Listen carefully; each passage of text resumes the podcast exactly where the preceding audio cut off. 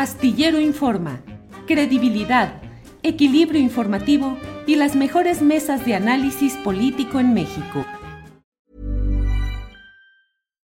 Millions of people have lost weight with personalized plans from Noom, like Evan, who can't stand salads and still lost 50 pounds. Salads generally for most people are the easy button, right? For me, that wasn't an option. I never really was a salad guy. That's just not who I am. But Noom worked for me. Get your personalized plan today at Noom.com. Real Noom user compensated to provide their story. In four weeks, the typical Noom user can expect to lose one to two pounds per week. Individual results may vary. Ryan Reynolds here from Mint Mobile. With the price of just about everything going up during inflation, we thought we'd bring our prices down. So to help us, we brought in a reverse auctioneer, which is apparently a thing. Mint Mobile unlimited premium wireless. Ready to get 30, 30, bit to get 30, bit to get 20, 20, 20, bit to get 20, 20, bit to get 15, 15, 15, 15 just 15 bucks a month. So, Give it a try at mintmobile.com slash switch. $45 up front for three months plus taxes and fees. Promo rate for new customers for limited time. Unlimited more than 40 gigabytes per month. Slows. Full terms at mintmobile.com. Jacaranda, buenas tardes. ¿Cómo estás, querido Julio? Aquí ya se me había atorado la computadora. Dije, no la voy a hacer este lunes, pero bueno, ya sabes Así qué sucede. pasa. Se me pasmó el, el audio. Espero que me escuchen bien, porque estaba Sí. yo aquí haciendo malabar y medio. Pero bueno. Te escuchas bien, de- te escuchas bien. de Y ya estás. Sí. Perfecto, mi querido Julio. Mucho gusto de, de saludarte a, a todas y a todos. Y bueno, pues fíjate que hoy quisiera hacer eh, algunas reflexiones. Voy a tratar de ser breve porque es un tema complejo en el que me fui metiendo y así, mira, fui desenredando la madeja y, y fui encontrando un montón de cosas, ¿no? Eh, a propósito de ese polémico intercambio epistolar, Julio, entre el Parlamento Europeo y el gobierno mexicano, ¿no? Eh, sobre, pues, estas descalificaciones mutuas, porque efectivamente la carta del, gobierno mexicano, pues, ya lo sabemos, no hay nada mucho más que agregar, ¿no? Eh, era un tanto retadora, pendenciera, ¿no? Muy arrojada, y pues hay que decirlo, muy al estilo de, de, del presidente, ¿no? Pero la del Parlamento, este, me parece también, Julio, que sin duda eh, rebasó eh, de alguna manera, pues, esa diplomacia que tanto dijeron que le había faltado al gobierno mexicano, ¿no? ¿Por qué la rebasó? Punto número uno, ¿no? Primero, llamándole directa y frontalmente, eh, ya calificando, adjetivando, ¿no? Este, al gobierno de Andrés Manuel López Obrador como populista. Ese fue un, primer término que, que usaron los eurodiputados. Y dos, no observando, no dando una resolución, sino acusando directamente que el gobierno federal estaba utilizando eh, todavía el sistema este Pegasus que se había usado en, en administraciones anteriores para eh, descalificar y para espiar a periodistas y activistas, Julio. Entonces, digamos que ambas partes les ha faltado eh, diplomacia, cierta moderación, pero la pregunta es, ¿por qué? ¿Por qué se rebasaron las formas eh, de parte del Parlamento cuando en otros momentos, y eso hay que decirlo, y es ahí donde quisiera yo comenzar, pues ya se habían emitido observaciones, amonestaciones sobre violaciones a los derechos humanos en México, Julio, ¿no?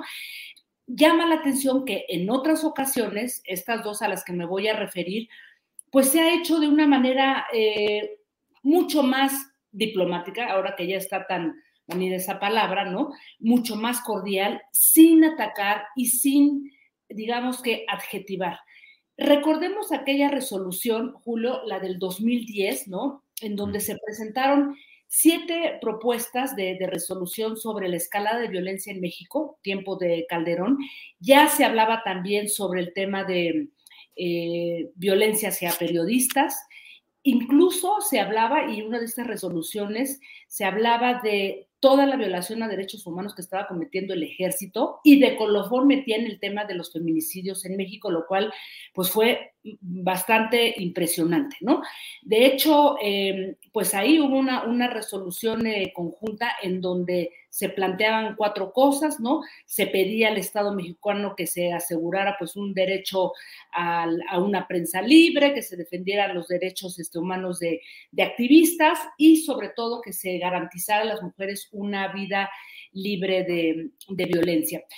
Otra de las resoluciones, Julio, que quizás es la que más recordamos, tiene que ver con Ayotzinapa, ¿no? Ajá. Tanto esta de Ayotzinapa como la del 2010, creo que mantienen un tono siempre, eh, eh, porque yo me metía a, leerlas, a, escuchar, eh, digamos que estas, estas discusiones, siempre en un tono conciliatorio, siempre, digamos que haciendo un llamado respetuoso a los gobiernos, pero nunca adjetivando y nunca eh, calificando, incluso la de Ayotzinapa, que es de las más fuertes, ¿no?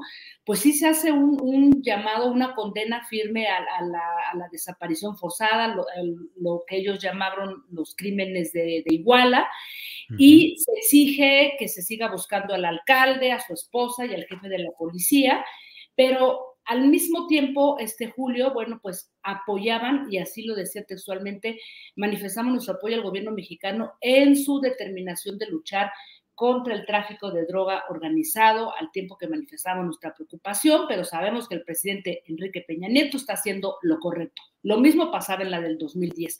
Entonces, Julio, pues yo me preguntaba si esto habría, si ya había sucedido en, en otros momentos, ¿por qué ¿por qué se rebasaron las formas o por qué, digamos que se lanzaron eh, de esta manera contra el presidente? Así es que me di a la tarea de buscar quiénes habían votado en contra y las abstenciones en la Eurocámara, Julio, y hubo un grupo de, diputados minoritarios, que son los setenta y tantos, setenta y cinco, si no me falla ahí el número, que es un grupo eh, cargado hacia la izquierda, que son los que votaron en contra de esta resolución. Uno de los partidos que votó en contra de esta resolución es el partido Podemos, ¿no?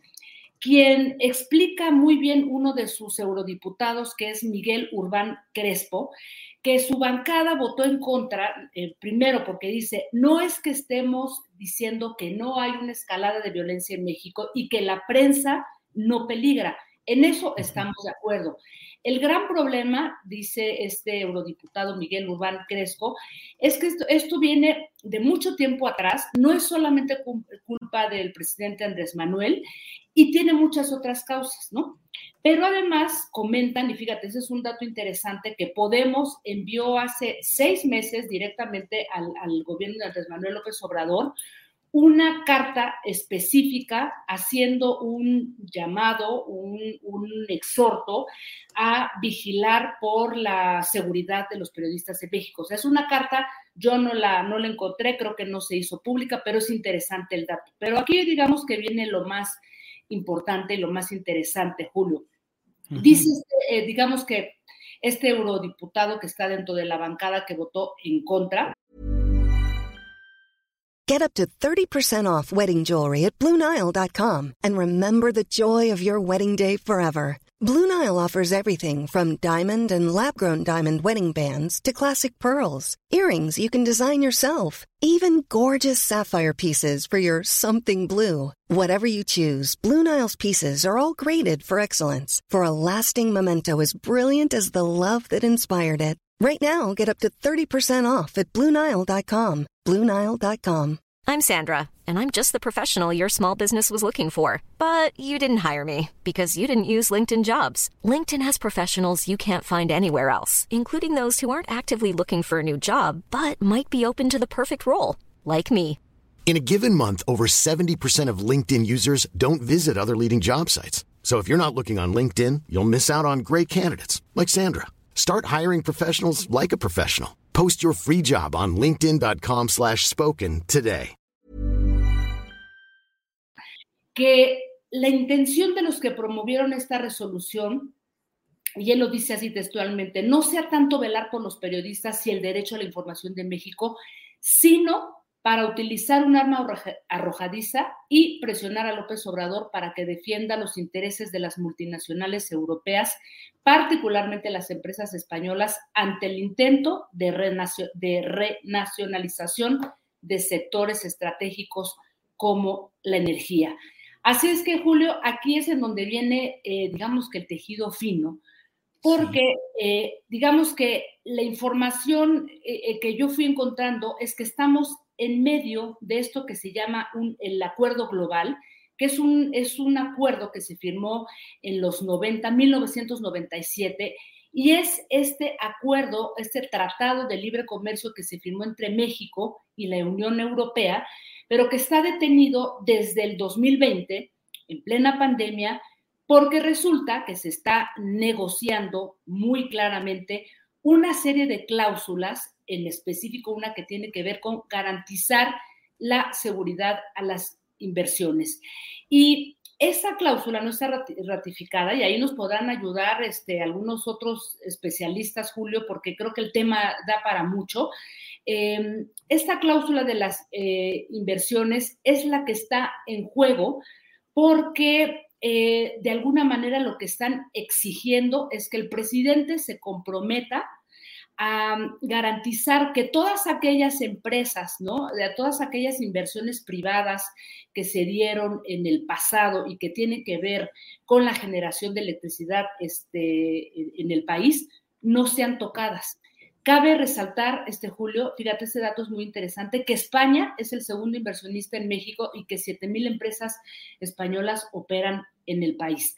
Así es que, digamos que sabemos que estamos en un momento muy complejo de la negociación de la reforma energética y que esto ha eh, generado una gran polémica, una gran discusión.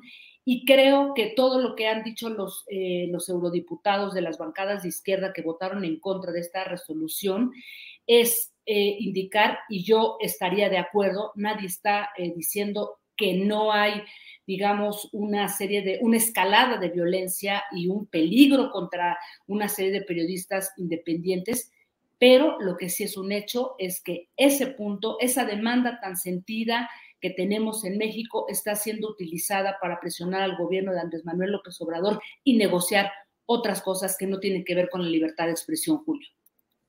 Híjole, Jacaranda, qué buena, qué buen recorrido has hecho sobre todos estos documentos, las posturas, y a mí me, me queda muy claro y te agradezco particularmente esa precisión de cómo los anteriores comunicados que hicieron del Parlamento Europeo eran en otro tono y apoyando al Estado mexicano o al gobierno en turno para buscar que se resolvieran las cosas. Y en esta ocasión fue un tono distinto. Creo que es muy importante lo que nos aportas, Caranda.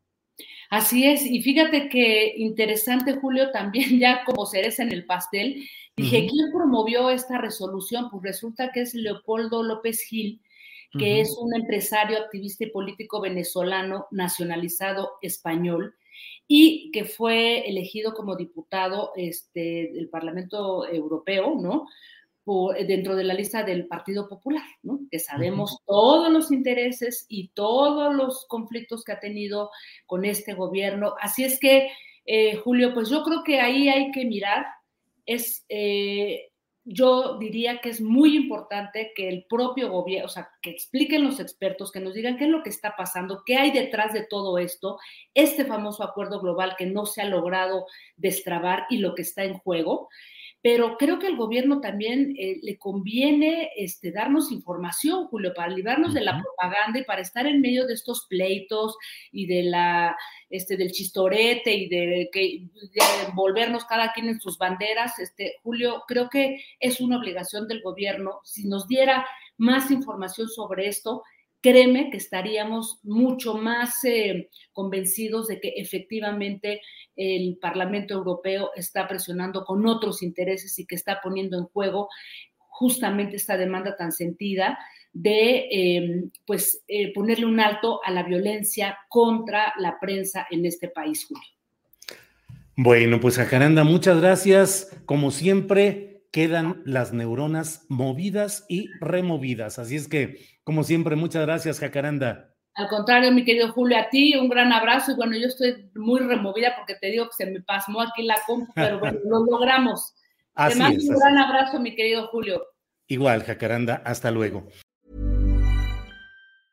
Nada une más a la familia que los deliciosos huevos de Eggland's Best. Nos encanta su sabor, siempre delicioso y fresco de granja, además de la mejor nutrición, como 6 veces más vitamina D, 10 veces más vitamina E y 25% menos de grasa saturada que los huevos regulares. Con Eggland's Best puedes estar segura de que estás obteniendo lo mejor. Eggland's Best. Mejor sabor, mejor nutrición mejores huevos. Visita eclanspest.com para más información. ACAST powers the world's best podcasts. Here's a show that we recommend.